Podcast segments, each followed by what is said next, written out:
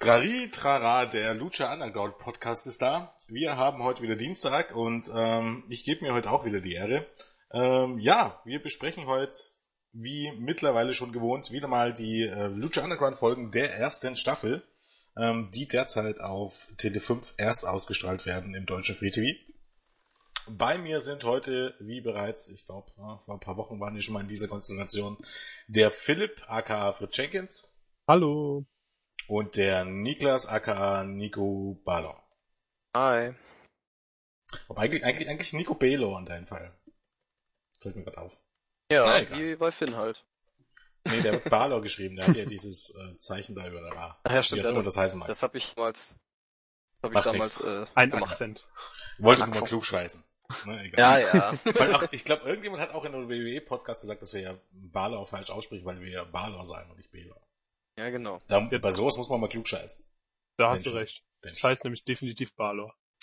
Äh, Du musst es ja wissen, ne? Ich wollte Ich gerade hab's- sagen, hier, wir haben hier einen Sprachstudenten, der hat mir Ich recht gegeben damals. recherchiert. Also, stimmt das. Ja, ne, also er spricht es auch selber so aus. Ich meine, okay, wir schweifen schon wieder viel zu sehr ab. Lucha Underground. Ähm, ja, wir machen es wieder so, dass äh, Fritz äh, durchführt, weil ich zu faul bin und zu müde. Ähm, und äh, Niklas und ich geben da meinen Senf dazu. Dementsprechend äh, Bühne frei für dich, Fritz. Oder Philipp. Ja, Bleiben bei Philipp. dann starten wir rein. Wir haben äh, in der Folge 9, die die erste der beiden Folgen war, die ausgestrahlt wurden, ein richtiges Highlight. Wir haben Aztec Warfare, wo wir ähm, lange drauf warten mussten. Jetzt ist es da. Ähm, ja, für mich ein kleines Staffel-Highlight jetzt schon. Und ja, was ist dieses Aztec Warfare Match überhaupt? Dario Cueto kam zu Beginn der Show raus, hat es erklärt. Ähm, es ist ähm, ja, es ist ein abgewandeltes Battle Royale. Also wir haben zwei Teilnehmer, die das Match starten. Alle 90 Sekunden kommt ein neuer Teilnehmer hinzu.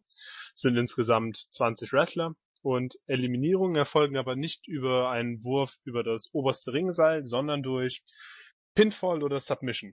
Und wer der erste Teilnehmer in diesem Match war, wird, wurde letzte Woche ja schon ermittelt. Es wird Phoenix sein. Und ja, ohne groß umschweifen, wird dann auch groß in das Match gestartet und Phoenix beginnt es zusammen mit Johnny Mundo. Und ja, das war ja schon mal direkt ein Kracher, mit dem dieses Match gestartet hat, oder nicht? Ja, auf Äh, jeden Fall. Ja, auf jeden Fall. Also äh, Phoenix und Mundo, also man hat bei Mundo dann auch, der für mich auch in diesem Match ziemlich stark war, weil er halt auch lange drin blieb, ähm, halt auch zwei Leute direkt mal drin gehabt, die halt wirklich gut miteinander um können und die im Ring halt auch ziemlich klasse sind und die halt auch ähm, Fokus waren in den ersten paar Folgen, also sofort da zwei richtig gute Leute reingestellt. Und boah, die Regeln, wie Cueto sie erklärt hat, fand ich auch gut, also dass er das Ganze einmal runtergerattert hat und quasi erklärt hat, was alles äh, erlaubt ist, also quasi alles erlaubt ist und dass halt auch äh, es halt äh, nur durch Pin und Submission quasi geht. Das fand ich auch mal gut. Ja, und natürlich ist alles erlaubt, wie Dario äh, erklärt hat, weil er Gewalt liebt, wieder mal. Wie Ähm, immer. Ja, Phoenix hatte ja ähm, in der Woche zuvor, also quasi in der Woche zuvor, eigentlich ja, tatsächlich in der Woche zuvor ein Match verloren gegen Mil Muertes. Musste deshalb als Nummer 1 antreten. Ähm, ja, und mit Johnny Mundo, warum auch immer er die Nummer 2 war, wei- weiß gar nicht mehr. War das so, dass, dass man ihn verdammt hat dazu? Ich weiß gar nicht mehr. Oder so. Ja, es war so, die Kommentatoren haben spekuliert, dass es eine persönliche Strafe Fehde von Darius, Cueto ja, war. Genau. Mhm. Ähm, ja, dementsprechend war auch ähm, ein flotter Beginn garantiert. Ähm, ähm, ja, aber ich denke, wir machen gleich mal weiter, oder? Also, Genau. Ähm, ja, dann der dritte Teilnehmer im Match, der erste, erste Member der Crew, Cisco kommt rein, wird aber relativ schnell nach einem Findel Mundo eliminiert. Dann haben wir als vierten Teilnehmer King Cuerno. Ja, der kommt rein, zeigt seinen super eindrucksvollen Dive durch die Ringe und ähm, auch Phoenix hat wieder einige schöne Sachen da noch gezeigt. Wir haben als fünften Teilnehmer dann Son of Havoc gehabt, der dazukommt und ja, äh, dessen Darstellung jetzt mal nicht so super geekhaft war. Wie habt ihr das gesehen? Mm, Ja, kann man schon so sagen. Ich glaube, es war vorher schon mal irgendein Match, wo er nicht ganz so äh, beschissen rüberkam. Ich glaube, das war dann in der Woche zuvor. Ähm, ja, fand ich aber hier tatsächlich auch. Ähm, äh, wobei ich sagen muss, eben eigentlich, äh, bis dann so die wirklichen Comedy-Charaktere gab, kam, äh, war es eigentlich, fand ich generell so, dass die eigentlich alle relativ äh, ähm, gut dargestellt wurden. Naja, Son of Havoc hat immer gegen diese Comedy-Charaktere halt antreten müssen, also gegen Pimpinella Escalata und gegen Mascarita Sagrada, ne? Ja, das war halt die Storyline. Ja, genau. Was mir bei, bei Havoc wieder mal aufgefallen ist, ist sein Plancher, sein, äh, wenn er von den Händen abspringt und dann übers oberste Seil, das sah wieder mega krass aus. Ja, man hat auch immer ein bisschen äh, Angst, dass er sich irgendwie das Knick bricht. Ja. Also, diese, diese Move kann nicht gesund sein, irgendwie. Hab ich, hab ich immer so das Gefühl. Aber der, der sieht halt einfach mega krass aus. Und von kenne ich eigentlich auch keinen, lass mich überlegen, aber ich glaube, ich kenne keinen, der den Move noch zeigt. Ich glaube, den habe ich bisher nur von Shadow Fairwork gesehen. Oder von Matt Cross halt. Ja. Okay, ähm, dann machen wir weiter. Und jetzt kommt nämlich auch schon besagte, besagt der Pimpinella Escalata ins Match. Und damit ähm, wird auch wieder ein bisschen Comedy dem Match hinzugefügt. Ich bin, ja, kein Fan, aber ich find's lustig. Es äh, unterhält mich, wenn es nicht zu viel Zeit in Anspruch nimmt. Und ja, das hat es eigentlich auch nicht. Und Pimpinella Escalata ist auch nicht, ist auch kein, ist auch nicht schlecht im Ring. Also das ist jetzt nicht so, dass mir da viel Zeit geklaut würde durch solche Einlagen. Oder auch nicht gut. Ja. Ja, es ist halt da, ne? Ja, naja, es ist halt, es ist halt speziell. Ich bin, muss auch sagen, ein großer Fan bin ich jetzt nicht von ihm, äh, von ihr, also immer. Aber ja, es ist jetzt, es ist halt immer Comedy und nichts anderes. Also ich habe noch nie irgendwie ein Match gesehen von ihr. Okay, das sind jetzt auch nicht so massig viele. Ähm, ein paar bei Triple A habe ich auch gesehen, wo nicht Comedy war. Wobei auf der anderen Seite ist es wieder so, gerade in Mexiko, die lieben äh, die gute Pimpinella irgendwie. Also irgendwie ist das, ist das halt ein bisschen äh, Freakshow. Und ähm, ähnlich wahrscheinlich wie Hornswoggle, wenn man so möchte. Ne? Da schließt sich mit dem Unterschied, dass Pimpinella tatsächlich einigermaßen wresteln kann, was äh, Hornswoggle niemals konnte. Aber ja. ähm, von daher, ähm, ja, bringt's halt gute Laune und sind wir ganz ehrlich, ähm, wenn man es jetzt genau nimmt, kann man es dann fast auf ein Level mit Enzo Amore stellen.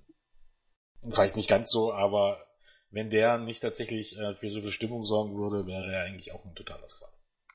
Genau. Und es gibt Leute, denen gefällt's, es gibt Leute, denen gefällt's nicht. Aber ich finde, es hat irgendwo trotzdem auch seine Daseinsberechtigung.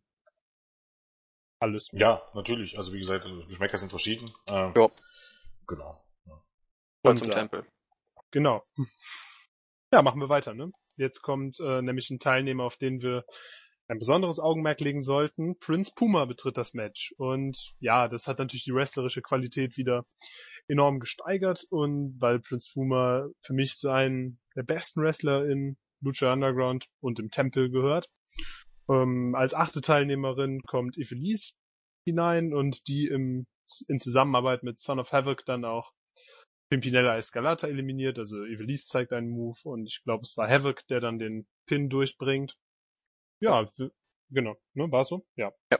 Mhm. Okay. Wir haben äh, Drago, der ins Match kommt. Natürlich wird die Fehde mit King Cuerno wieder aufgegriffen.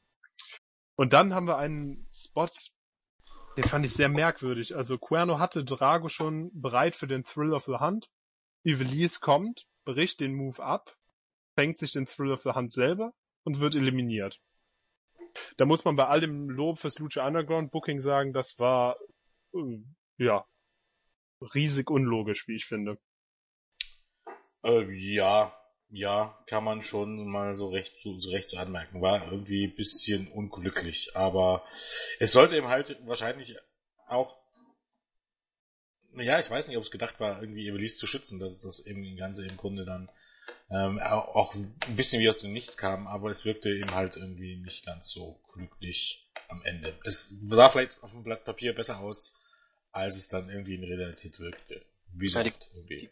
Äh, die Kommentatoren haben ja auch sofort gemeint, das ist absolut, äh, also bei jedem Pin-Versuch, der unterbrochen wurde, und die Kommentatoren immer gesagt, ja, ob das so schlau ist, jetzt den Pin zu unterbrechen. Die äh, beiden haben aber, wie ich finde, auch wieder einen sehr guten Job gemacht. Mal mal loben. Und ähm, also das fand ich, fand ich dann auch, dass es irgendwie ein bisschen seltsam wirkte, dass Evil Lees halt da das unterbricht, was sie das macht. Sinn. Das war, ja, wollte ich nur mal gesagt haben, dass es so eine kleine Logiklücke für mich war, aber ja, es hat dem Match jetzt nicht geschadet, denn es ging nämlich auch flott weiter und ähm, ja, nachdem Ivelisse eliminiert wurde, ähm, kommt Bale, Bale dazu äh, und auch Cortez Castro als elfter Teilnehmer dann. Und die beiden zeigen, dass sie eigentlich auch im Ring ein bisschen was drauf haben, aber haben natürlich auch ähm, nicht allzu große Bäume ausgerissen. Ebenso wie Ricky Mandel, Ricky Mandel, Ricky Mandel, der Jobber vom Dienst, der aber auch ein bisschen was zeigen durfte. Im Endeffekt hat es alles nicht so viel gebracht, denn Puma eliminiert El, Mundo eliminiert Castro und damit war die Crew auch schon wieder raus. Was mir hier aufgefallen ist, ist, dass hm, man in, während des Matches immer wieder versucht hat, so Parallelen zwischen Puma und Mundo zu ziehen. Während der Zusammenarbeit, dass sie quasi beide jemanden eliminieren, dass sie es mit ähnlichen Moves machen und ja, das ist so schön. Das sind so diese kleinen Sachen, die Lucha Underground halt so konsequent erzählt und die einem ja beim Zuschauen auffallen und irgendwie ja, das alles auf ein bisschen höheres Niveau dann wieder heben. Könnte man ja auch sagen, generell Prinz Puma und John Morrison sind ja auch irgendwie, ist ja auch irgendwie die Storyline äh, bis hierhin, ne? Die hier auch ja, ähm, wenn man so möchte, den Höhepunkt schon fand oder einen, den ersten Höhepunkt fand. Und dementsprechend war es eigentlich, man, man hätte so ein bisschen ahnen können, auf was es hinausläuft. Da kommen wir ja dann noch später dazu. Vielleicht noch erwähnen, ähm, vielleicht auch Drago und Phoenix, die hier zwischendurch immer wieder äh, den ein oder anderen ähm, Dive, dive, dive, dive. Rausgeha rausgehauen haben. Ähm, es klingt bei uns alles ein bisschen so unspektakulär. Das Problem darin ist, es war tatsächlich, in dem Match gibt's an sich so viel Action, ne, ähm, dass man im Grunde das ja auch gar nicht wirklich nachempfinden kann. Deshalb müssen wir uns auf die, auf, im Grunde auf die Eliminierung und auf die kleinen Stories konzentrieren weil äh, es ist im Grunde fast unmöglich, dort jeden, also es ist unmöglich, jeden Move aufzuzählen, weil ich schon gar nicht mehr alle wüsste. Aber ähm, gerade Drago und Phoenix haben so in, in dem Moment oder zu dem Zeitpunkt des Matches immer wieder mal ordentlich einen rausgehauen. Ähm, was man auch sagen könnte, äh, ich glaube, zu dem Zeitpunkt war auch die Crew schon komplett raus, oder? Achso, ja. ja, das waren die beiden Eliminierungen von äh, Puma und Mundo, die Zeit, die quasi ja, so genau. zeitgleich hintereinander stattfanden. Die waren dann tatsächlich schon alle drei raus. Ja, und Son of Havoc haben wir vergessen, der wurde an vierter Stelle eliminiert von Puma. Mhm, genau. Und was ah. auch auf, was, genau, was auch aufgefallen ist, ist, dass äh, die mysteriöse Dame wieder äh, gezeigt wurde, bei, nachdem, ich glaube, nachdem, nachdem Pimpinella irgendwie rauskam, da wurde ja. auch wieder die mysteriöse Dame gezeigt im Publikum. Ja, mittlerweile seit drei oder vier Wochen und wir wissen immer noch nicht, wer es ist. Und das ist eigentlich ja auch, das ist ja, ja, ist schön. Das lädt nämlich so zum Spekulieren ein. Und genau. ach, da du das ja gar nicht geguckt hast, kannst du ja auch eigentlich mal sagen, was glaubst du, was sie für eine Rolle spielen wird, Niklas? Äh, pff, ähm, Einfach mal so, was ist dein Eindruck? Was also könnte ich, mit dieser Dame auf sich haben? Äh, ich, das Problem, was ich halt daran habe, dass sie na, äh, nahezu in jedem Match, also in jeder Folge einmal auftaucht. Meistens ist sie bei Drago und Cuerno aufgetaucht. Ich meine aber in Folge 10, also in der nächsten Folge steht sie einmal hinter Cuetos Büro und beobachtet das. Also, dass sie vielleicht mit Cueto irgendwas zu tun hat oder dass er dafür sorgt, dass sie da irgendwie irgendwas tut. Ahnung. Ja, werden wir sehen, ne? vielleicht, vielleicht, vielleicht. Was mir noch aufgefallen ist, Drago kam rein, also an als Neunter, glaube ich, hat richtig aufgeräumt und äh, King Cuerno lag einfach nur in der Ecke und hat ihn sich die ganze Zeit angestarrt, weil und Drago konnte halt nicht auf Cuerno losgehen, weil er musste halt erst mit allen anderen fertig werden. Das ist mir halt mhm. aufgefallen, dass er halt nicht sofort auf Cuerno drauf konnte, sondern erstmal alles andere aus dem Weg geschaffen hat. Und ähm, hat Puma einen Superman-Punch gegen Bale angesetzt?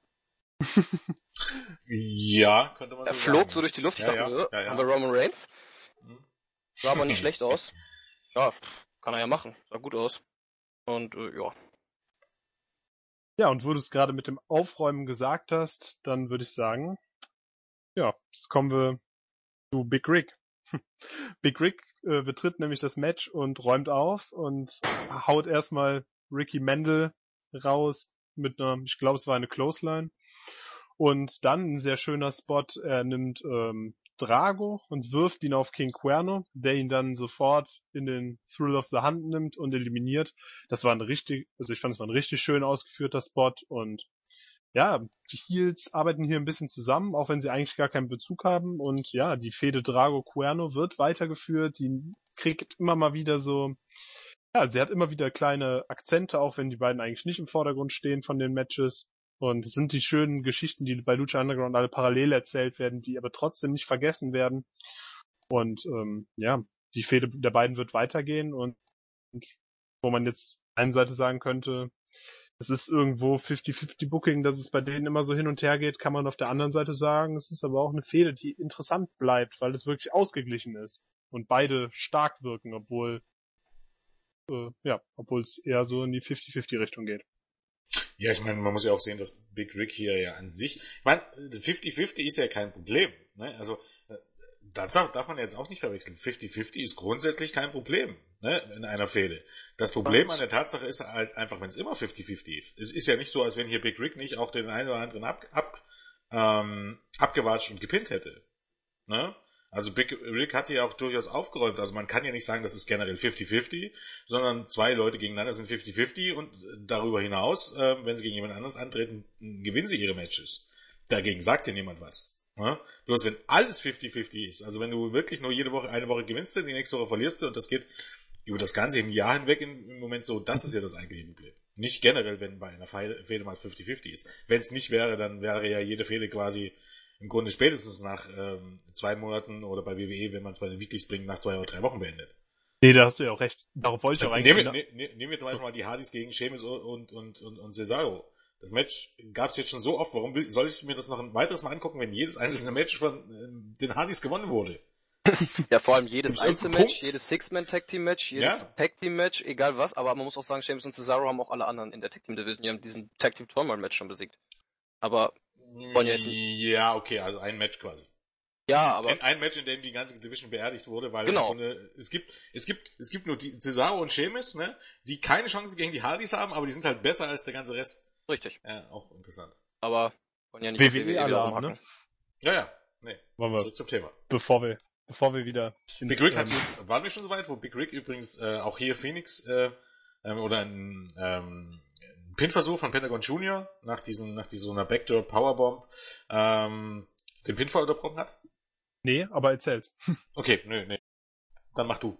Achso, ja, ich habe äh, den Spot gerade gar nicht so präsent. Also wer, nimm's, also ich sage einfach schnell, Pentagon kommt raus und ähm, achso, Johnny Mundo hatte nach der Eliminierung von Drago noch äh, Cuerno eingerollt und eliminiert. Dann kannst du jetzt den Spot erzählen.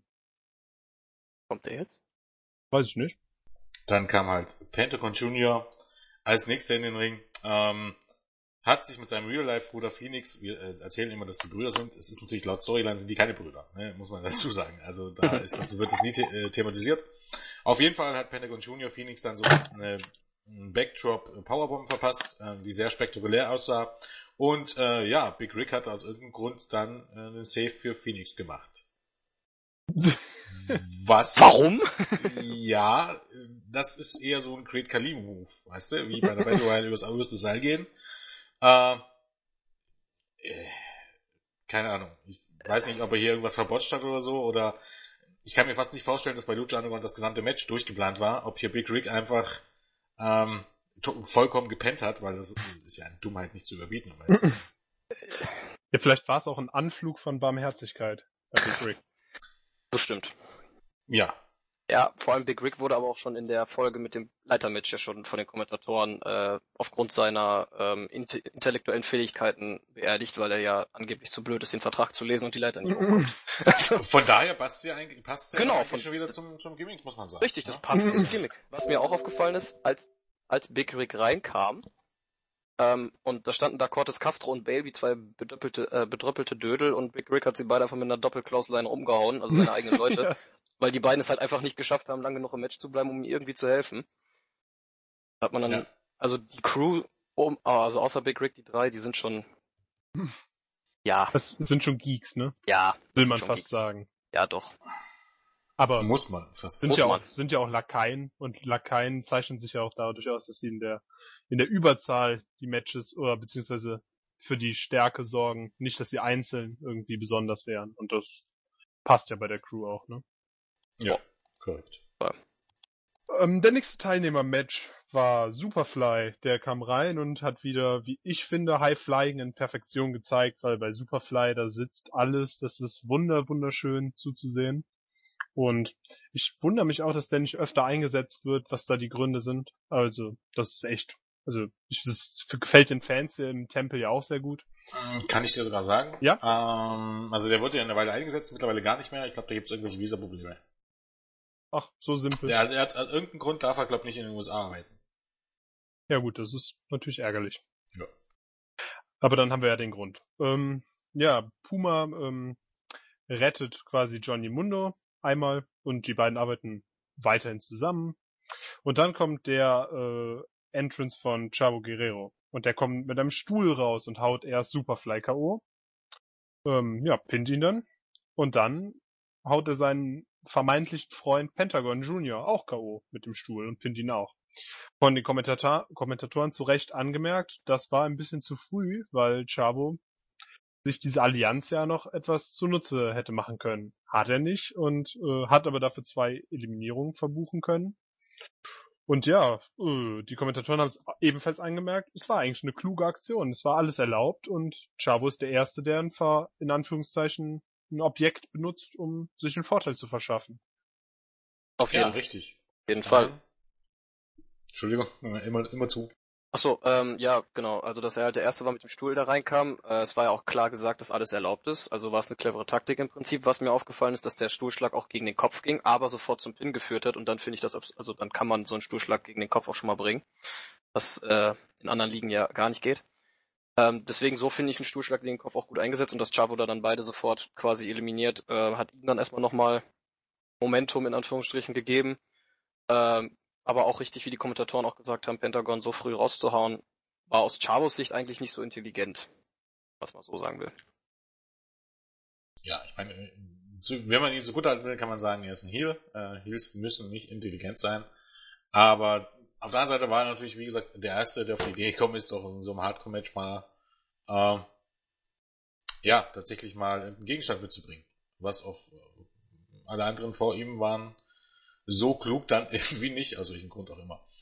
Ähm, ja, was gibt's noch noch zu sagen? Äh, boah, hm. Nix. Ja, Chavo hat Pentagon Junior betrogen. Wie gesagt, Chavo, ne, äh, im Grunde nach dem alten ähm, Eddie oder Guerrero-Motto generell. ja, und dann ging es auch weiter mit dem nächsten ganz großen. Ja, mit Der dem, ganz große Favorit. mit dem Geheimfavorit, der so geheim ist, dass er es selber nicht weiß, ne? Genau. quasi. Das ja, war- genau. Das war ein sehr, sehr schöner, sehr, sehr schöner Kommentar von den deutschen jeden Fall. Kommentatoren. Ja, gemeint ist Mascarita Sagrada und ja, der war da, hat Comedy gezeigt, äh, vor allem sein Aufeinandertreffen mit Big Rick fand ich sehr, sehr, sehr lustig, aber ja, äh, für mehr als kurze Comedy hat das wie bei Pimpinella Escalata nicht gedient. Aber es war, war lustig.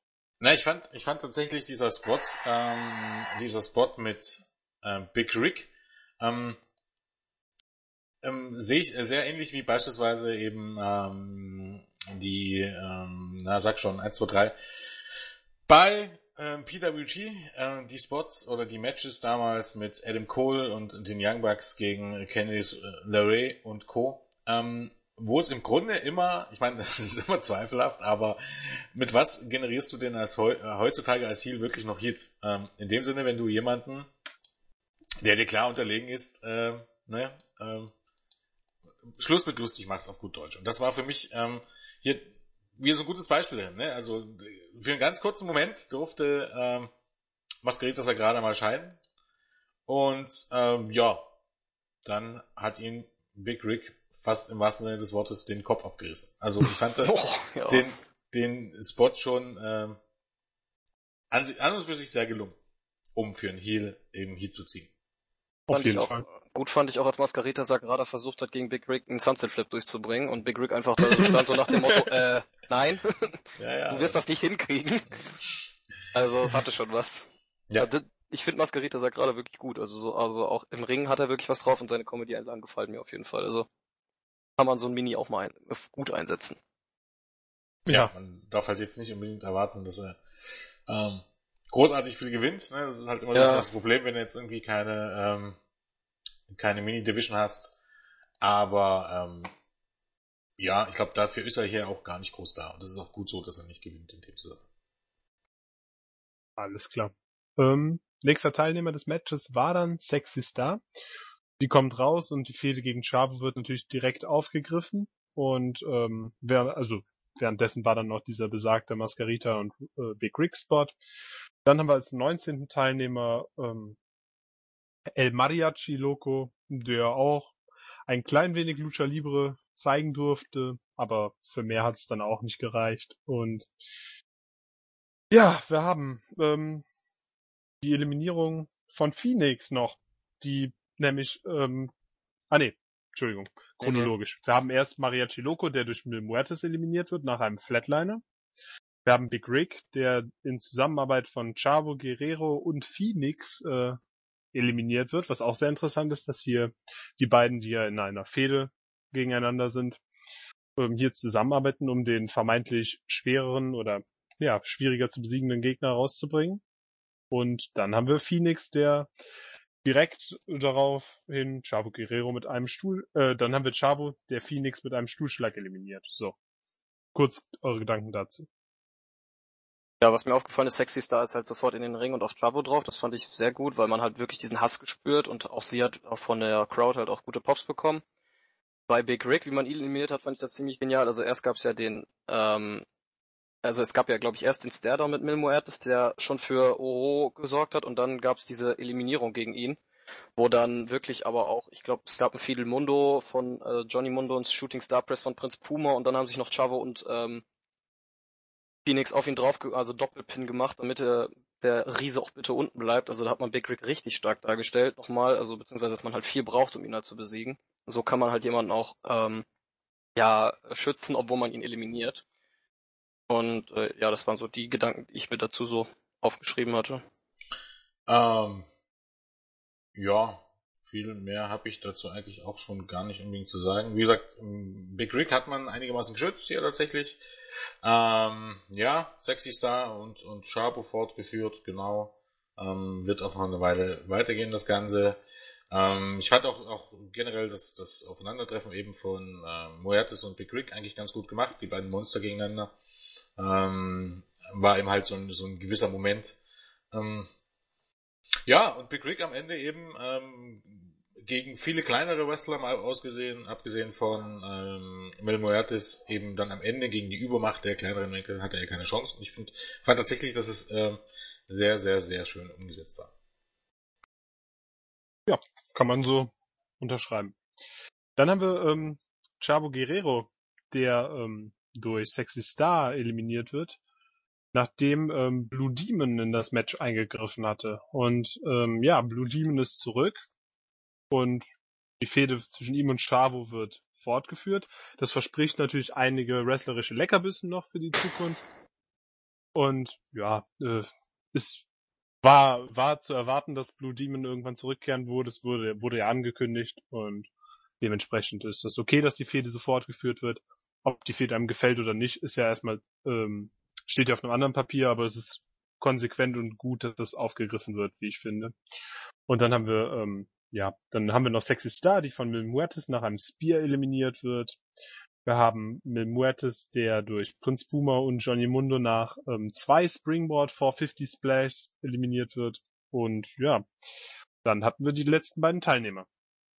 Vorher noch, äh, bevor wir zum Ende des Matches kommen, noch mal kurz, ja, noch ein paar Worte. Ähm, ja, wie gesagt, überraschend war hier eigentlich nur, dass am ehesten noch das Milmoyatis eben vielleicht relativ ähm, früh auf äh, ähm, ausgeschieden ist, aber ähm, ja, eben am Ende auch auch ein bisschen, eigentlich im Grunde ja die erste, tatsächlich die erste wirkliche Niederlage, oder? Ja. Na klar, ja. äh, bisher hatte alle mehr oder weniger gescored. Ähm, aber eben gegen Mundo und Puma, die hier zusammengearbeitet haben, äh, ähm, war er dann, naja, Chancen will sie sich nicht sagen, aber der Übermacht musste er sich beugen, so dass eben im Grunde das kam, ähm, was man fast eben hätte ahnen können. Am Ende, ja, auch, auch das fand ich, also die Eliminierung von ähm, ähm, Mil Muertes fand ich dann hier wirklich ähm, gut umgesetzt. Ähm, eben besonders da er ja eigentlich in dem Sinne auch, ähm, wenn man, wenn man ähm, so möchte, ähm, auch ausgeschieden ist, eben weil er vielleicht auch ein bisschen abgelenkt war. Ähm, wenn man das sagen könnte. Ja, wie gesagt, ich fand es an sich umgesetzt.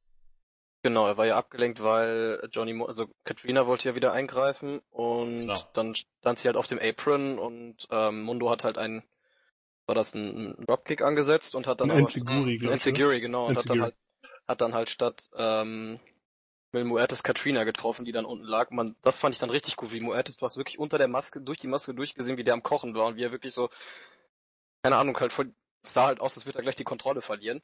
Was mir dann halt nicht so gut gefallen ist, das hat das, äh, war, dass er dann halt doch dann so schnell von Puma und Mundo danach eliminiert wurde. Also ich hätte mir dann gewünscht, dass er die beiden quasi nochmal, äh, jetzt wo seine Holde da unten liegt, quasi auseinander pflückt, aber, also, So zählt aber das Ablenkungsmomentum irgendwie. Wenn er jetzt die beiden zerstört hätte, wie hättest du ihn dann ausscheiden lassen wollen? ja, das wäre schwierig geworden, deswegen ist, also so, es war jetzt so eine Möglichkeit.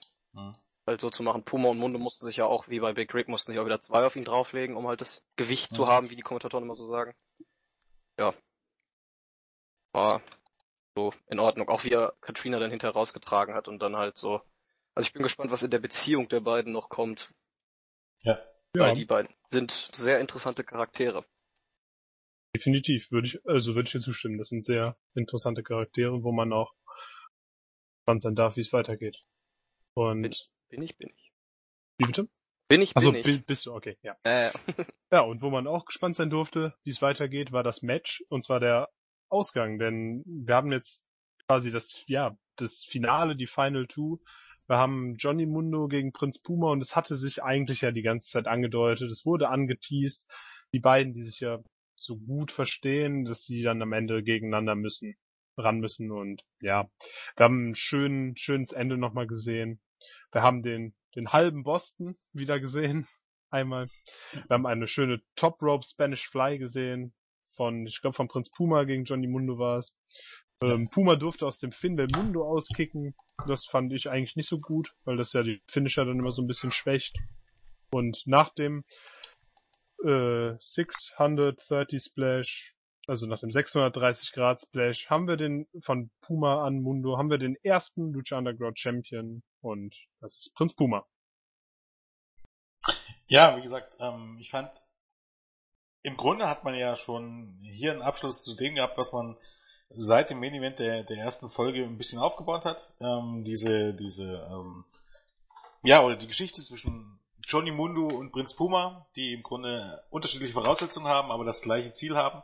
Ähm, immer ein bisschen, bisher ja eigentlich immer auf einer Seite standen. Ob sie wirklich Freunde sind, ist wieder die, die andere Frage, zumindest auf Seiten von Prinz Puma. Also bei ihm hatte man immer das Gefühl, dass er in Johnny Mundo sowas wie ein Freund sieht, obwohl Koni ihn immer gewarnt hat. Und im Grunde ähm, lief es hier eben dann auf den großen Show dran raus und sie haben nochmal, ähm, ja, im Grunde ein paar Minuten zu zweit bekommen ne, und durften nochmal noch raushauen. Und im Gegensatz, ne, jetzt könnte man natürlich wieder mit 50-50 Boogie kommen, aber hier war ja im Grunde die Storyline, dass Prinz Puma ähm, der aufstrebende Star ist, ne, der im ersten Match oder beim Main Event ähm, der ersten Episode noch ähm, seiner fehlenden Erfahrung ein bisschen Tribut zollen musste. Aber hier war es eben dann soweit, dass er den wesentlich erfahrenen Johnny Mundo besiegen konnte. Ähm, Im Grunde war das ja die Storyline, die man hier erstmal, ja, einen Zwischenstopp, es ist ja noch nicht vorbei, aber zum Zwischenstopp gebracht hat. Und ich fand, wie gesagt, über das Match an sich, also soll heißen, ne, über die Athletik, die beide wieder gezeigt haben,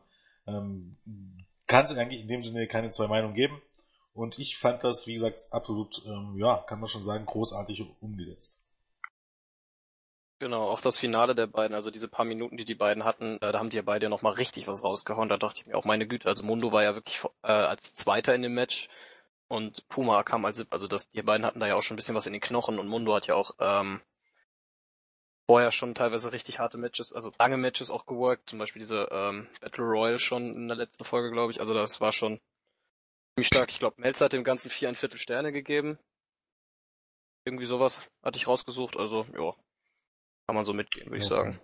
Könnte schon sein, ja. Also man muss, muss halt auch sehen, ne, das, das ist eine Battle Royale. Und äh, für, für Battle Royales, also Wrestler sind die meistens nicht wirklich gut, ne, müssen wir uns nichts vormachen. Und dafür war das schon zumindest eine der besten, die ich gesehen habe in meinem Leben. Also ich wüsste jetzt keinen Royal Rumble, der wrestlerisch besser war. Sicherlich von der Dramatik, ne, vom Aufbau, für eine Überraschung oder so, das ist, ist zum einen Geschmackssache, beziehungsweise ist es auch so, ähm, mag es auch schon bessere gegeben haben, aber jetzt rein wrestlerisch, glaub, gibt's da nicht viele, die wirklich besser waren. Aber das ist halt auch einer dieser Vorteile am Match. Also beim Rumble war es zum Beispiel auch dieses Jahr halt so, jetzt nicht den Rumble haten, aber es war halt so, dass es halt ziemlich voll war zwischendurch. Und hier war halt der Vorteil dadurch, dass du halt ab draußen liegen konntest, dadurch, dass es im Ring, du hattest nie den Eindruck, es sind jetzt zu viele Leute, weil ich erinnere mich dann, als Goldberg zum Beispiel reinkam, da lag dann wirklich im Ring auf der rechten Seite lagen viele und auf der linken Seite lagen viele und in der Mitte war so ein Korridor, wo man halt noch ein bisschen was machen konnte. Während das hier halt gar nicht so war, dass immer maximal vier oder fünf Leute im Ring waren, weil die anderen halt draußen lagen. Durch diese, dadurch, ähm, dass halt kein Top Rope gab, konnte man halt auch die Flying Moves zeigen, was mit den Luchadors ja wichtig ist. Und ähm, es gab auch, was ich gut fand, es gab nicht viele Pin-Versuche. Also die meisten Pin-Versuche äh, klappten dann auch sofort. Ist mir zumindest so aufgefallen, hat mir zumindest so aufgeschrieben. Also dass wenn ein Pin kam, dann war meistens auch, ging er meistens auch durch. Und ja. das ist mir halt so. Also meistens. Nicht bei allen, aber bei den meisten. Ja, durchaus würde ich schon so zustimmen an sich. Ich meine, und der Punkt ist halt, ja. Ja, was ich halt noch gut fand am Ende war das Selling von Mundo und wie die beiden halt dann trotzdem noch, äh, also sie haben sich die Hand, Hand gegeben und haben dann beide halt noch trotzdem noch gesellt, dass dieses Match halt hart war, also nicht aufgesprungen und äh, ne? Ja. Gibt da ja so Leute. Ja, soll es geben, ne, tatsächlich. Dö, dö, dö, ähm, ich fand, hatte auch am Ende ähm, wirklich einen, einen, irgendwie einen Feel-Good-Moment. Also man hatte auch wirklich äh, das Gefühl, wenn man es geschaut hat, dadurch, dass es eben halt auch ein sehr, sehr langes Match war, dass es was Besonderes war. Auch die Art und Weise, wie man hier den Champion gekürt hat. Ähm, ja, fand ich schon, schon sehr überzeugend. Ähm, für mich dann bis dahin, denke ich mal, eigentlich auch sogar die beste Episode bisher. Ja, ich, also für mich auch. Doch, würde ich mitgehen, ja. Das ist ja so eine Art, also dadurch, dass Lucha Underground ja nicht so richtig dieses Pay-Per-View-Konzept hat, beziehungsweise, ne, ist ja normal, dass die es nicht haben, aber dadurch war das halt hier so ein, ja, ich würde sagen, so ein Staffel-Highlight erstmal, ne, und das war auch so angelegt, die Episode. Ja. Da stand ein Match, ein Match stand im Vordergrund und, ja, kann man dann damit ja, finde ich, schon fast vergleichen, ne? Ja, ja also genau, auch, war, ja. Und demzufolge hat's auch abgeliefert und, ja, für eine, also, wenn man, äh, dieses Match ins Verhältnis von anderen Battle Royals setzt, dann war das überragend und richtig, richtig gut. Und wenn man es nicht tut, dann war es immer noch richtig, richtig gut, weil auch so super viele schöne Spots dabei waren und alle Wrestler quasi hier gezeigt haben, was sie können. Und es hat echt Spaß gemacht. Und ja, mit äh, Prince Puma als Champion ist auch einfach, ähm, ne, es ist eine konsequent erzählte Geschichte. Und ich finde ihn zwar immer ein bisschen farblos, das ging mir die ganze Zeit über so, aber ist ein, er ist der Champion, der passt als Champion farblos, weil er nicht viel redet, beziehungsweise weil Conan halt für ihn immer spricht? Oder ich naja, meine, ich habe den letzten Podcast gehört, da hast du das so mal so gesagt, dass äh, ja, dir das nicht gefällt, dass er nicht redet. Er ist für mich dieses, er ist so, so ein super Babyface, finde ich. Ne? Also er hatte so, ja, er ist so gar, er hat gar keine Ecken und Kanten. Er ist halt einfach nur der, ja, der Prinz Puma halt, ne? Die Ecken und Kanten redet ihm Conan ja rein. Ja, aber aber Puma setzt es halt nicht um. Ich meine, das gab genau. diese eine Aktion, wo er Mundo halt quasi auch attackiert hat in einer Folge wo er dann wirklich auch rausgestürmt ist, aber ansonsten hast du schon recht. Also er ist halt dann manchmal ein bisschen glatt. Was mir auch aufgefallen ist, Conan hat ja in der letzten Folge gesagt, vielleicht komme ich nicht wieder und jetzt, wo Puma den Titel gewonnen hat, ist er natürlich sofort wieder da und googelt ihn. Also das fand ich so ein bisschen, dass Puma da auch nicht so auf komische Gedanken kommt, aber der war wahrscheinlich erstmal total glücklich, dass er gewonnen hat. Vermutlich, ja. Nur sollte es irgendwie so erzählt werden.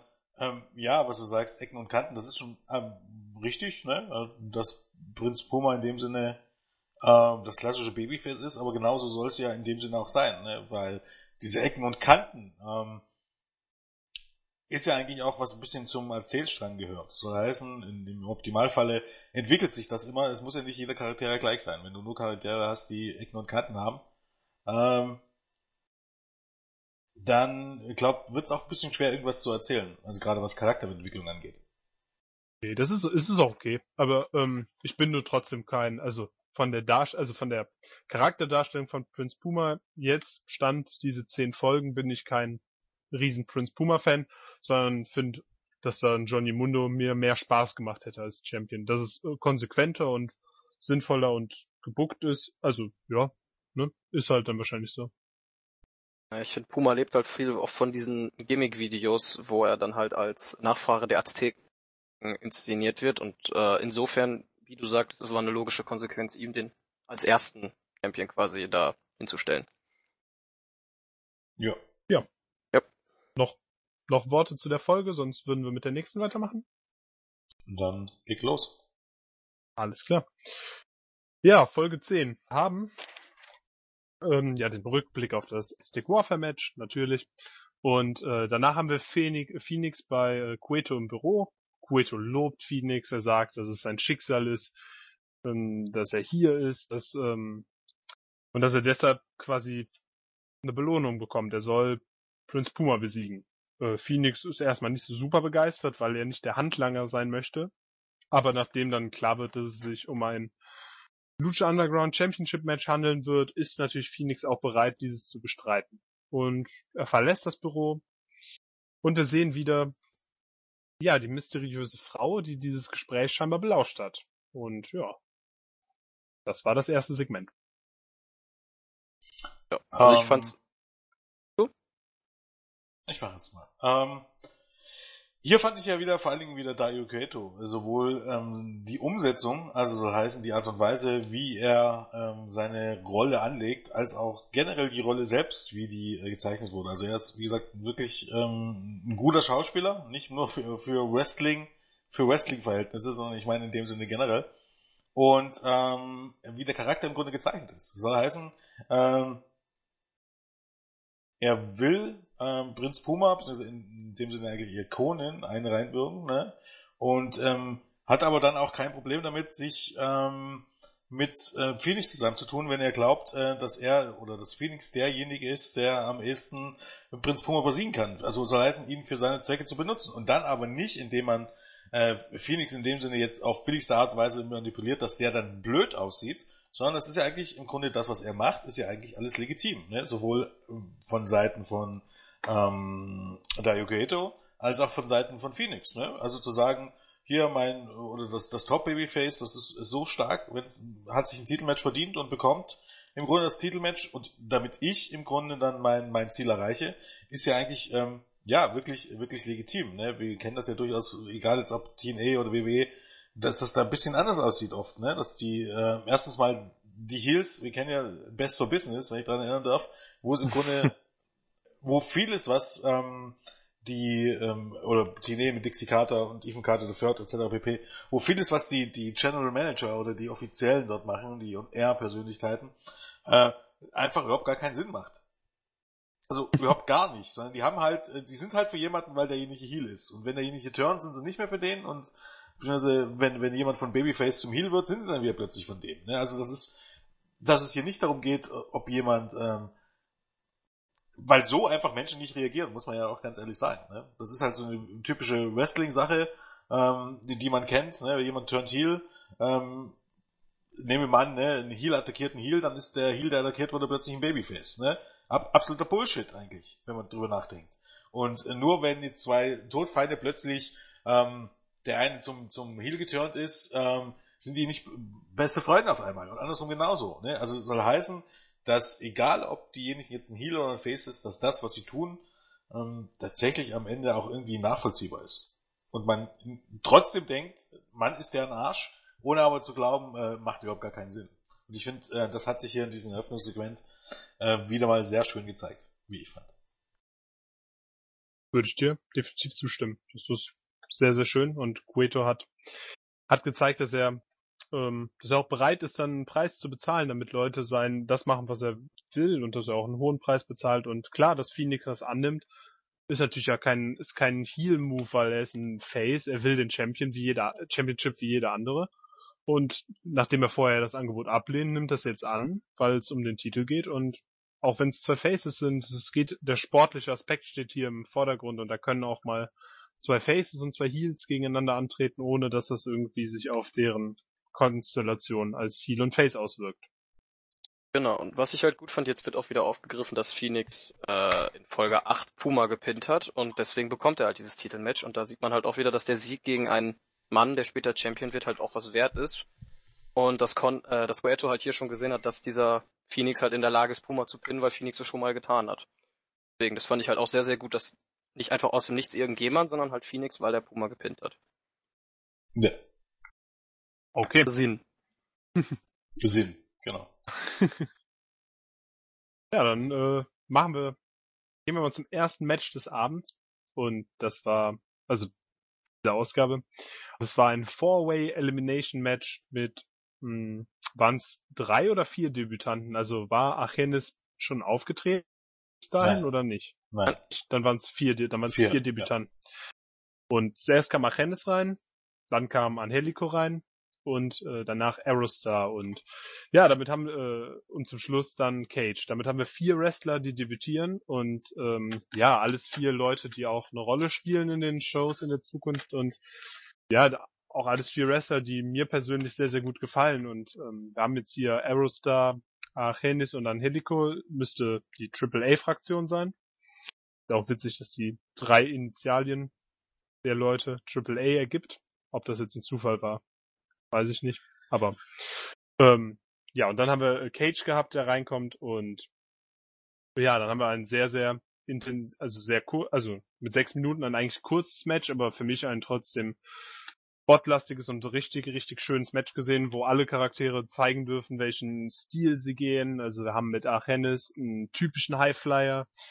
Wir haben mit Aerostar so ein bisschen unorthodoxen Highflyer, der dann zum Beispiel diesen Back, Backsplash gezeigt hat, als er andeutet, von Apron in den Ring zu springen vom Top Rope, aber dann nach hinten fällt. Wir haben ähm, Angelico, der mit 1,90 Meter ja ziemlich groß ist, aber trotzdem ähm, einen, ja, in eher mexikanisch geprägten Stil geht, aber trotzdem auch ähm, andere Moves noch in seinem Set hat. Und wir haben Cage, der über diese brachiale Kraft geht und super, super heftige, ja, Suplex, Slams, Powerbombs zeigt und ja, äh, die erste Eliminierung war dann halt Penis, der nach einer Reverse Sit-Out Powerbomb von Cage eliminiert wurde. Dann haben wir Aerostar, der nach einer Powerbomb auf Angelico eliminiert wurde. Oder nach einem Discus Lariat eigentlich, glaube ich. Ähm, ja, und dann ähm, Angelico, der auch durch Cage nach einer, nach einer Spinning Discus Lariat eliminiert wird. Ja, ich fand's gut, das Match. Mir hat's gefallen. Es hat, es war eine schöne Charakterexposition. Also wir haben die alle eingeführt, jeder durfte was zeigen und am Ende haben wir halt Cage, der dann mit dem Sieg über drei andere Wrestler, die auch alle eliminieren durfte, ja direkt schon mal in höhere Card-Regionen kommen könnte. Und das hat mir gefallen, weil Cage ist ein, für mich ein super Wrestler. Und ja, was ist euer Eindruck zu diesem Match?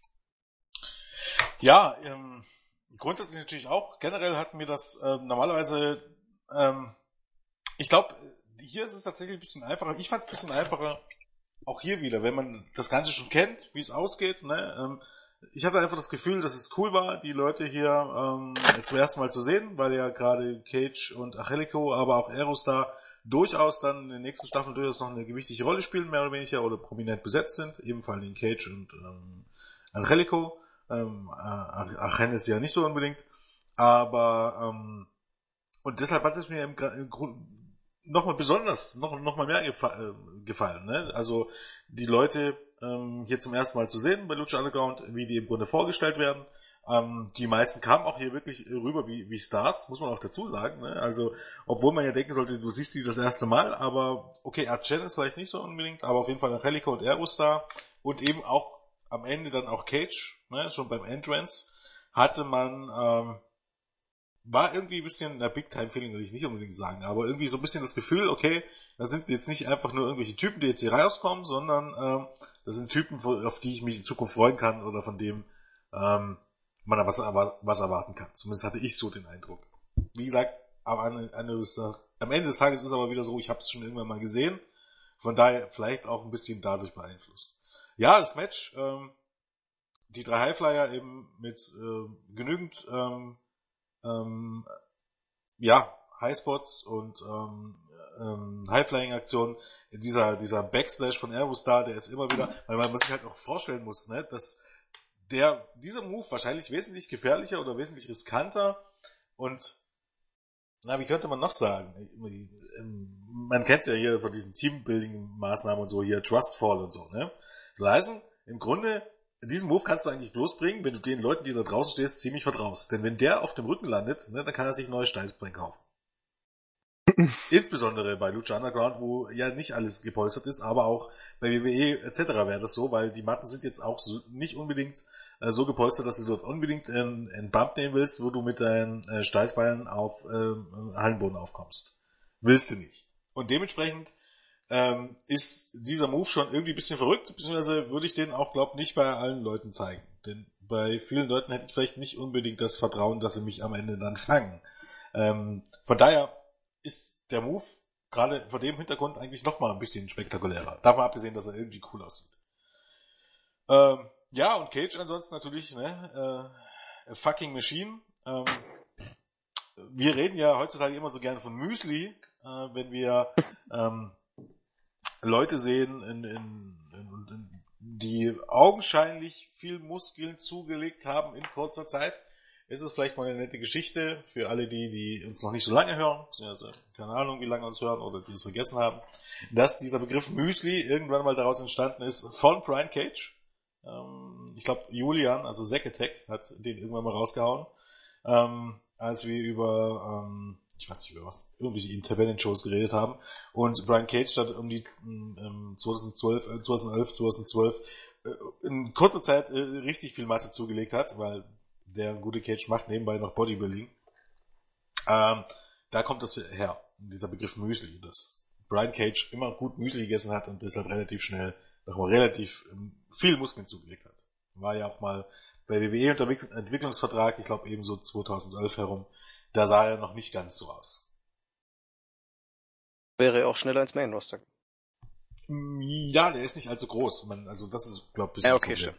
Zum damaligen Zeitpunkt war er, ja, obwohl wer solche Muskeln hat heutzutage, würde er jetzt Main Roster kommen. Da bin ich mir natürlich sicher. Genau. Was mir halt aufgefallen ist, also ich habe Cage nur gesehen, dachte mir, wow. Also ich hatte die Videos zwar schon gesehen, aber als man ihn dann halt im Ring gesehen hat, fand ich es halt nochmal eine, äh, deut also noch krasser.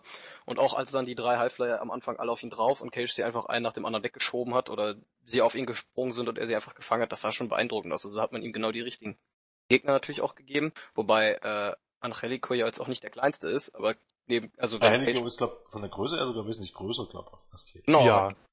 aber im Vergleich zu Cage wirkt er halt dann halt schmal. Ja, schmal, halt, genau. Genau, und dann halt dadurch auch wieder ähm, Anders, was mir aufgefallen ist, Vampiro, der äh, aufgesprungen ist und die Crowd angeheizt hat. Das fand ich mega lustig. Macht er, glaube ich, ab und zu mal. Mhm.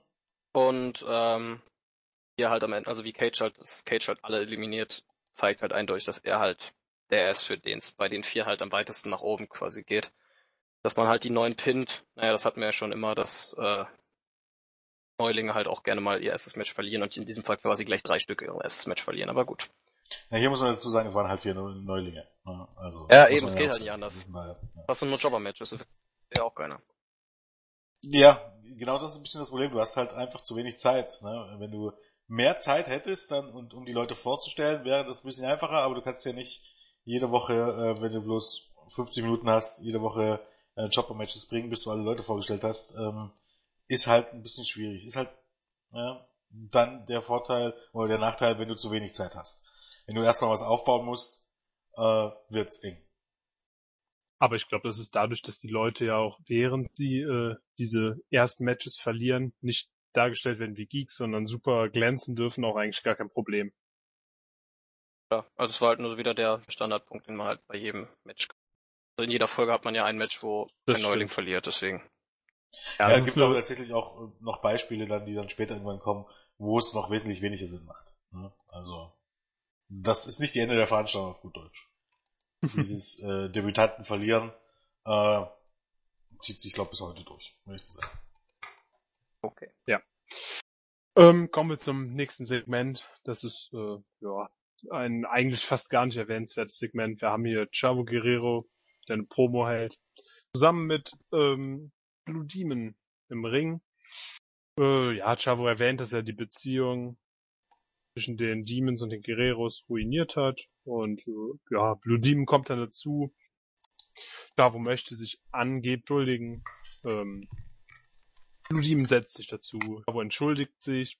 Und zwar dafür, dass er Blue Demon nicht als die Enttäuschung enttarnt hat, die er ist, dass er ihm nicht die Maske runtergerissen hat und so weiter und äh, setzt sich mit dem Rücken zu Demon gewandt einen Schlagring auf, äh, möchte Demon damit niederstrecken, was nicht klappt.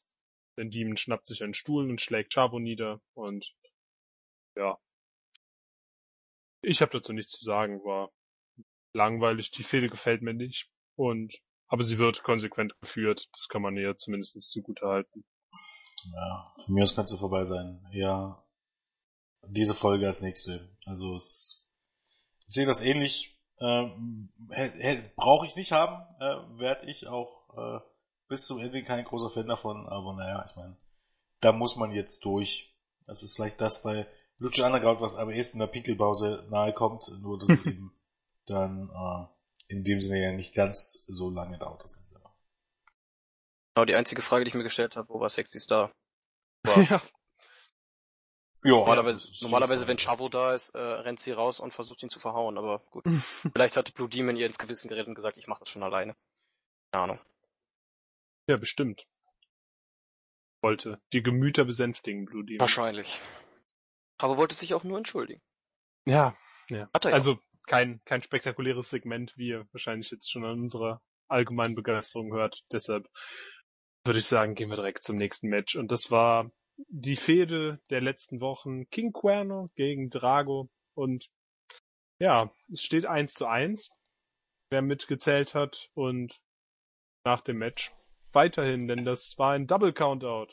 Nachdem Drago von dem Balkon, also von diesem, von dieser Riesenempore, auf einen auf einem Tisch liegenden King Cuerno geflogen ist und die mit einem Splash durch den Tisch befördert hat. Ja, damit eigentlich der, also ich glaube Günther Zapf oder ja, hat es gesagt, der moralische Sieger ist hier eigentlich King Cuerno, äh, ist hier eigentlich Drago, Entschuldigung. Aber gut, es ist ein Double Countout. Wo der Tisch herkam, die Frage hatten Niklas und ich uns auch schon gestellt. Warum war dieser Tisch in einem Singles-Match da? Aber es ist Lucha Underground. Da sind die Regeln halt, ein wenig dehnbarer, ne? Ja, da stehen halt Tische rum. Ist halt so. ja, was heißt rum? Quern hat ihn ja aufgebaut. Aber ich ja. habe mich dann halt wirklich im ersten Moment gefragt, warum baut Querno den Tisch auf in einem normalen Singles-Match? Was mir auf bei dem Seite Match muss man wieder sagen, auf der anderen Seite muss man wieder sagen, ähm, wenn man es jetzt genau nimmt, ne, wenn die Regel besagt, dass du nur eine Waffe nicht aktiv einsetzen darfst, was ja, ja durchaus so ist, macht es ja wieder Sinn. Denn wie oft würden denn bei anderen Promotions werden denn Leute durch einen Kommentatorentisch gehauen ohne eine DQ? Okay, das ist natürlich ein äh, Argument. Also Disqualifikation für einen Tisch aufstellen gibt's ja nun nicht. Ne? Und für nee, aber durch den Tisch werfen offensichtlich keine. Das ist mittlerweile irgendwie etabliert, oder? Eigentlich. Stimmt. Ja, durch Kommentatorenpult werfen ist erlaubt, aber durch normale Tische nicht. Das ist meistens ja, das, bei, der, bei der WWE ja, meistens das wäre so. das wäre ja aber Bullshit. Ja, das ist Bullshit, das ist aber Bullshit. das ist meistens so. Ja, aber... Nicht ja. das Bullshit. Aber gut, was mir bei dem Match aufgefallen ist, es war halt ziemlich kurz, 3,30 fast nur. Also und dann halt, äh, ich fand, Rago hat ein bisschen, äh, bisschen früh zu viel gesellt. Also äh, Cuerno, äh, Cuerno hat den Tisch aufgebaut, dann hat er Drago von der einen Seite in den Ring und dann auf der anderen Seite wieder raus und dann ist Drago erst irgendwann mal wieder lebendig geworden und hat dann, ist dann halt äh, innerhalb von 0, nix hat ihm zwei, drei Aktionen verpasst und ist nach oben gelaufen. Und zwar wirklich schnell und hat dann dann den Sprung gezeigt, wo ich dann Cuerno wieder ein bisschen äh, oversellt fand. Also das ist, die Zeit war halt zu kurz, um halt zu, beziehungsweise ich fand, es war halt zu früh, dieser Spot. Also das wäre nach einem äh, längeren Match glaubwürdiger gewesen. Ja. Ja, das könnte man Fand ich sagen. zumindest. Also, das war nach 3.30, dass Cuerno so schon so tot in Anführungsstrichen auf dem äh, Tisch liegt. Naja, also es war jetzt nicht, war nicht meins. Ich dachte mir, hoch, schon zu Ende. War kein Kracher, ne? Ja, also die beiden können ja. zu kurz halt. Zu ja, kurz genau. Halt. War halt dem Main Event geschuldet, der halt länger war. Und das war auch definitiv nicht schlimm, denn der Main Event war, wie ich finde, wieder super stark. Und, Kleiner kleinen Moment, eine Sache Achso, möchtest du noch erwähnen? Ja. Ah. Ähm, bevor ich es vergesse, ich glaube, ein schlechter Witz gab es auch tatsächlich, äh, ein, einen schlechten Witz gab es auch vom Herrn Ritter, und zwar beim Opener. Ein, ein Witz, auf den ich trotzdem lachen musste, muss ich dazu sagen. Also schmunzeln jetzt nicht. Lauthals lachen, sondern ähm, Cage wurde angekündigt von Minister Santos aus 599 oder so, ne?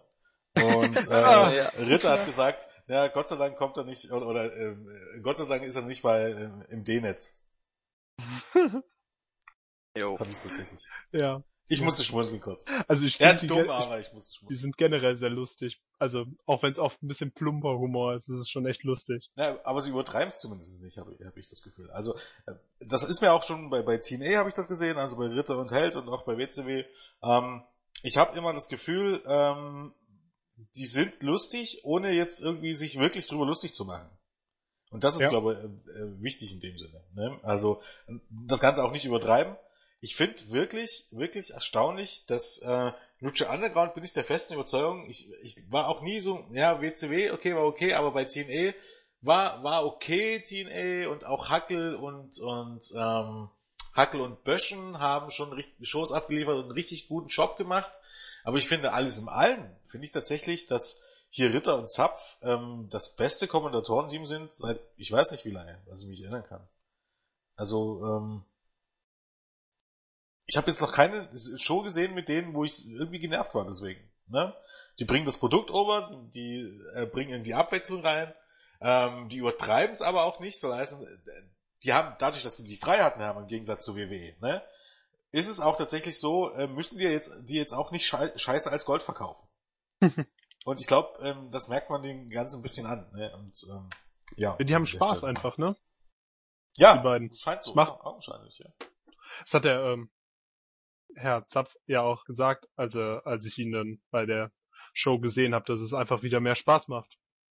Dass er, dass es ähm, Freude macht, da zu kommentieren, weil man keine Vorgaben hat. Ja, Ja. und was die, genau, was die beiden halt auch wirklich können, ist Leute over zu bringen. Das hat man gerade in Folge 9 im Aztec Warfare Match ge äh, gesehen. Also die beiden können wirklich Leute halt auch overbringen und äh, sie als große Stars verkaufen und haben halt trotzdem zwischendurch immer ihren Witz drin, wenn sie, was weiß ich, äh, über Big Rick äh, sich kaputt lachen oder die äh, Vorwahl von, äh, beziehungsweise die Postleitzahl von äh, Cage. das hat schon was. Also ich finde die beiden auch echt gut als Kommentatoren. Das macht schon Spaß, denen zuzuhören. Ja, also mich, mich haben sie auf jeden Fall überzeugt, weil ich am Anfang äh, tatsächlich der Meinung war, ich werde es mir äh, nicht mit deutschen Kommentatoren angucken, sondern ne, versuchen es im englischen Originalton zu machen. Aber ich habe jetzt dann, als ich denen eine Chance gegeben habe, muss ich sagen, ich war richtig überzeugt. Es macht Spaß zuzuhören und es ist das erste Mal, dass ich nicht von deutschen Kommentatoren ja genervt bin, sondern mich wirklich unterhalten fühle. Ja, richtig. Und viel trägt ihm halt auch dazu bei, dass du die beiden dann wirklich größtenteils ähm, nur während der Matches hörst und nicht äh, während der Backstage-Segmente beispielsweise. Ich glaube, das ist ein ganz Und- wichtiger Punkt. Ähm, ähm, Gerade auch wenn es eben darum geht, Dario Cueto oder diese, diese Videos, die inzwischen sich vorgestellt werden. Wenn du da dir vorstellst, dass der, keine Ahnung, Carsten Schäfer oder ein Manu Thieler, weiß ich, was sich dazwischen labert, ich glaube, würde ich durch die Grätze kriegen, um ehrlich zu sein. Mindestens.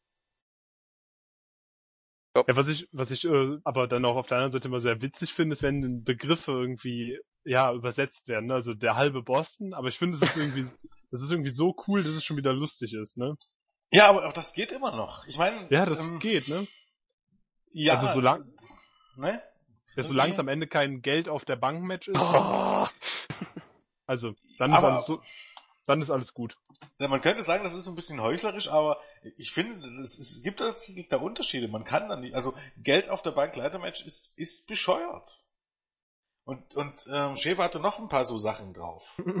Ähm, Gott, ich weiß gar nicht, also wirklich Übersetzung und wenn du ihm dann gesagt hast, Boy, das ist ein Eigenname. Ne? Eigennamen übersetzt man nicht. Da hat er gesagt, nee, ich bin sta äh, staatlich diplomierter Übersetzer.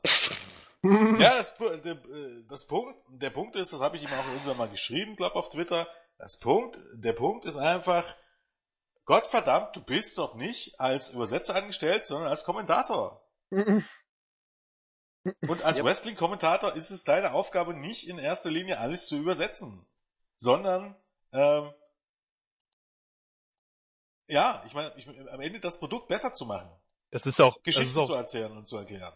Das ist auch Unfug, das Argument von ihm. Dass wenn er sagt, dass es aus äh, Übersetzungssicht sinnvoll wäre, so Sachen zu übersetzen, weil äh, Ja, der, Übersetz also der Übersetzungsberuf, also das Übersetzen bringt ja auch mit sich, dass man, ähm, dass man Sachen adaptiert, die sinnvoll sind und dass man die Sachen, die die deutsche Sprache nicht bietet, dass man die eingliedert und die deutsche Sprache hat keinen adäquaten Begriff für Money in the Bank und deshalb muss der übernommen Richtig. werden, weil Ja, einfach genau, alles Money andere- Bank, was, was ist das da? Was, was, als was könnte man das, was wäre die deutsche Phrase dazu? Also man muss ja dazu sagen, nicht WWE hat Money in the Bank erfunden. Money in the Bank ist im Grunde eine Phrase, ähm, was könnte man sagen? Ähm, eine sichere Bank. Oder man hat was in der Hinterhand, würde wir bei uns wahrscheinlich sagen. Im Grunde so viel bedeutet das ja. Ich glaube, sowas in der Art gibt's ja bei uns gar nicht, so eine Phrase. Ja. Und du willst ja kein, ich hab was in der Hinterhand Match veranstalten. Ja, eben. Das ist Quatsch in dem Sinne. Es geht Ah. einfach nicht. Und das wird einem auch jeder Übersetzer eigentlich sagen, dass das nicht Seite? die gängige Methode ist. Muss man selber auch sagen, ich war ja durchaus auch immer ein großer Kritiker davon, ne? grundsätzlich überhaupt Wrestling auf Deutsch zu schauen und das zu quatschen. Auf der anderen Seite, wenn du jetzt wieder siehst, ähm, spätestens seitdem äh, WWE in Deutschland dann wieder ein bisschen prominenter war, ähm, äh, wie man eigentlich gemerkt hat, wie viele Fans tatsächlich dann doch auf, unbedingt auf Deutsch schauen wollen.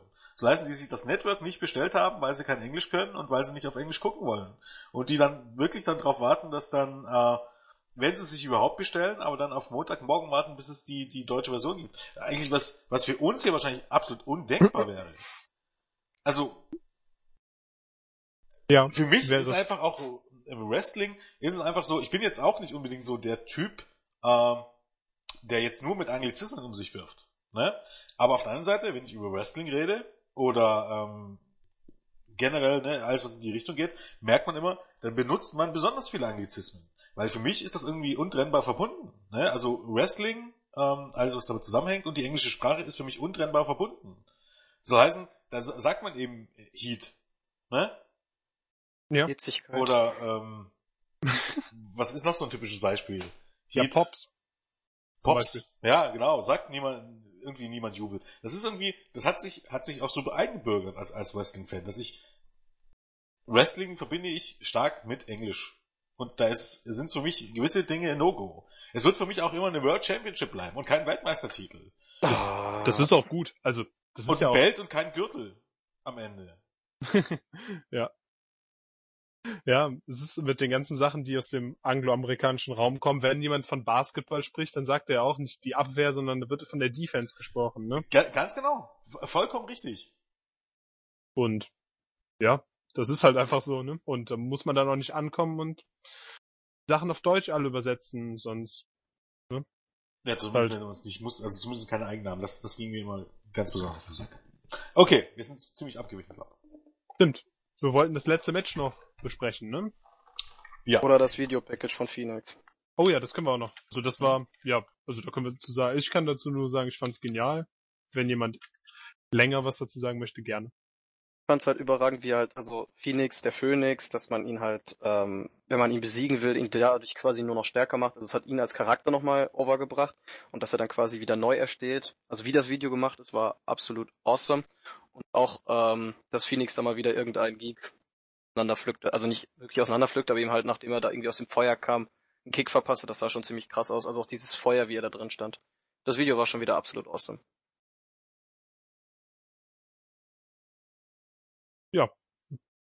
Sehe ich auch so.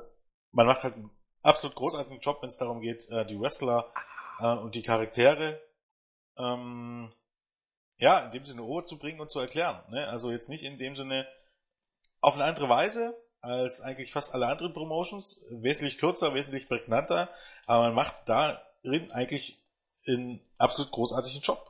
Und ähm, man macht es ja auch nicht aus Spaß. Ne? Also das ist äh, all das, was jetzt passiert, wird irgendwann nochmal wichtig sein. Also so heißen, ähm, dass du weißt, was denn Phoenix bedeutet, für Leute, die nicht wissen, dass es von Phoenix kommt. Äh, ja, ne, soll es geben, sag ich mal. Okay. Machen wir Main Event. Ja, Ja, los. also das Main Event war, ähm, hm? ja, sehr much. ähm, Prince Puma. so, Prince Puma gewann gegen Phoenix nach dem 630 Grad Splash. Und das Match war, ja, ich fand's super stark. Wir haben äh, zwei Faces gesehen, die gegeneinander antreten, aber es war trotzdem Spannung drin, weil man weiß, dass die beiden sich nichts schenken werden. Wir haben gesehen, wie die beiden, also das Match bestand eigentlich aus einem Hin und Her, aus einem Gekontere. Ähm, die beiden haben jeden Move reversed, den es gab quasi und den anderen kopiert, beide versucht es besser zu machen, beispielsweise diesen Spot mit dem Missile Dropkick, den beide dann gezeigt haben. Oh, äh, wir haben ja, was, was haben wir alles gesehen? Wir haben Submission Moves gesehen, wir haben eine Running und eine Standing Shooting Star Press von Prince Puma gesehen, wir haben die Northern Light Brainbuster Kombination von Prince Puma gesehen, wir haben den Handspring Cutter von Phoenix gesehen, ein Bridge German, ein Bridge Half Nelson, Half Nelson Suplex und das war ein, ja, ein Fest der schönen Wrestling Moves und ähm, ja, selbst Puma hatte das Match schon vorher versucht zu Ende zu bringen mit seinem Sit-Out-Driver, was nicht geklappt hat. Und ja, nach einem sehr interessanten Versuch von Phoenix über das gegenüberliegende Seil, also vom gegenüberliegenden Turnbuckle zu ähm, Puma zu rennen und was auch immer zu zeigen, hat bei ihnen einfach kommentarlos runtergetreten und den 630 Grad Splash gezeigt. Ja, ähm, wieder ein sehr starker Main Event. Ähm, nicht irgendwie, ähm, fand tatsächlich, ähm, gab auch schon bessere Matches, aber an sich wieder ein sehr, sehr starkes Match, auch wieder als Main Event, auch hier ein bisschen ein längeres Match, ähm, erwartungsgemäß 1000 Moves, vielleicht waren es auch 1010, äh, ich habe nicht so genau mitgezählt. ähm, ja, aber ich meine, Hand aufs Herz, du hast hier Ricochet, okay, du hast vielleicht noch Will Osprey mit dabei, ähm, dann sie, sicherlich Takahashi, ähm, Dragon Lee, aber im Grunde Ricochet mindestens Top 5, eigentlich für mich sogar eher mindestens Top 3 der besten Highflyer der Welt. Und Phoenix, ähm, für mich eigentlich auch schon irgendwie fast in diesen Kategorien. Er ist halt immer ein bisschen bisschen untergegangen, bevor Lucha Underground gestartet ist, wobei ich da auch schon von Leuten gehört habe, die sich so ein bisschen ähm, ähm, mit Lucha Libre beschäftigt haben, dass da mit Phoenix ein junger Kerl ist, der wirklich absolut großartig ist und sehr großes Starpotenzial hat, der auf der anderen Seite aber jetzt bei Triple A jetzt auch noch nicht so ganz wirklich einen Durchbruch geschafft hat oder geschafft hatte, weil wir kennen ja auch das Problem mit Triple A, wer da so gepusht wird. Ähm, und die haben hier im Grunde eben gezeigt, warum sie so einen Ruf haben und ähm, von der Athletik her und vom Highflying im Grunde mit das Beste, was man erwarten kann. Ich meine, dass jetzt hier nicht so sonderlich viel gesellt wird, etc. pp. Ähm, sollte jetzt auch nicht verwunderlich sein, wer es bisher ein bisschen verfolgt hat. Aber was jetzt rein von, von den Moves ausgeht, ähm, war es natürlich wieder absolut großartig. Auf jeden Fall. Also auch diese ähm, Suplex Brücke und dann der Brainbuster-Kombination von Puma, die fand ich auch, also habe ich mir auch noch aufgeschrieben, ansonsten hat ähm, Philipp schon vieles genannt. Auch richtig gut war dann zum Beispiel, ähm, dass Phoenix rennt ins Seil, Puma setzt einen Dropkick ein und Phoenix bleibt einfach im Seil sitzen, äh, beziehungsweise stehen und guckt ihm einfach nur zu. Also die beiden hatten ein unglaubliches Tempo und hatten am Ende halt auch wirklich dann die Steigerung, wo sie dann halt nur noch äh, High-Impact-Moves ausgepackt haben äh, Brainbuster, dieser ähm, 630 Grad Splash, der daneben ging, äh, wo Phoenix halt ausgewichen ist. Dann die Germans von Phoenix, dann hat Phoenix ja selber nochmal ein 450 gezeigt. Also zwischendurch halt auch diese äh, Haltegriffe waren, wirkten dann gar nicht schlimm, aber war schon ein ziemlich starkes Match. Also hat mir auf jeden Fall die Freude bereitet. Da sind ja. wir uns, glaube einig. Da denke ich, kommen wir auf jeden Fall auf einen Nenner. Und nach dem Match dann noch äh, Cage herausgekommen, hat einige Aktionen noch gezeigt, zwei sehr, sehr krasse Powerbombs. Die, uh, die sahen, finde ich, sehr übel aus für den Nacken von Puma. Ähm, ja, aber hat quasi Puma dann abgefertigt und ja, hat gezeigt, warum er dieses erste Match gewonnen hat. Denn er kommt in diese, ja, das war quasi sein Einstieg in diese höheren Kartregionen. Und das war, also das ist eine Paarung, die sehr vielversprechend für mich klingt. Prince Puma gegen Cage. Auf jeden Fall. Es ist vor allem auch eine Herausforderung für Puma jetzt gegen Cage. Also ich bin mal gespannt, was da nächste Folge kommt, ob Cueto Cage sofort ein Match gegen Puma gibt, weil er Conan ja immer noch einen reinbürgen will, oder ob er da Cage erstmal sagt, naja, du musst dich beweisen. Also da hat man auch nochmal so einen Cliffhanger gegeben, wie geht's weiter? Kann der, darf der Neue jetzt sofort quasi in den Titel antreten oder Deswegen, also das war schon ein ganz guter Cliffhanger und Cage ist halt einfach ein Tier. Also jeder sein Lariat auszeigt. Ja.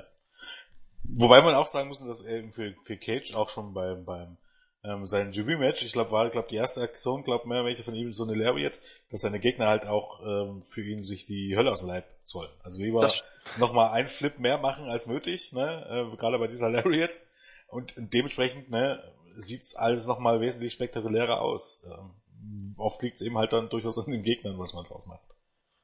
Das stimmt, also die fliegen dann schon ordentlich durch die Gegend. Da hat Cage ja. natürlich auch viele gute Gegner. Das ist ja ähnlich wie bei äh, Big Rick immer gewesen, dass die sich für ihn genau. halt äh, um ihn herum fliegen und er einfach nur Jobs und ähm, Powerbombs austreiben muss. Genau, nur dass äh, Cage eine Stufe Cage über Big, mehr, ja. Also der steht schon ein paar Stufen über Big Rick, finde ich, was Wrestlerisches angeht. Ja, mit Sicherheit. Also Auf jeden Fall, das habe ich ja so Also ein paar, paar Stufen ist äh, untertrieben. Nett gesagt, ne?